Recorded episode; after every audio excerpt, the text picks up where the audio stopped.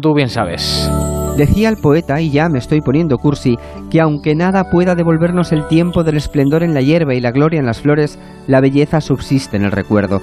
Cambiemos hierba por cancha y ajustaremos mejor la metáfora. Dicho para que se entienda, no nos vamos a olvidar nunca de lo que nos dio la generación de oro del baloncesto español, y nos olvidaremos pronto de cómo fue el final. Hasta es posible que nos hayamos olvidado ya de manera que la genuflexión es oportuna. Gracias por los ratos felices y gracias por conservar la elegancia. Se entendió mal que Pau tuviera tan pocos minutos en su último partido, pero él ni mencionó la cuestión. Fue de nuevo el ministro portavoz de la España que nos gustaría ser.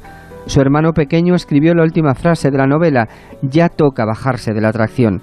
El diario olímpico alterna esta vez las exclamaciones con los puntos suspensivos, incluso con la tinta corrida. Dolió despedirse de los héroes, pero a la misma hora nos consoló el balonmano. Nada cambia en este deporte con respecto a los últimos mil años. La única diferencia es que antes los jugadores se llamaban Juanín o Juanón y ahora se llaman Alex o Gedeón.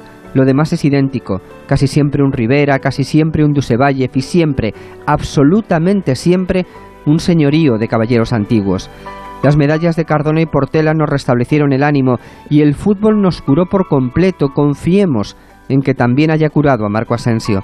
La última anotación es para Simon Biles. No se puede negar que el destino, de natural macabro, tiene cierto sentido del humor.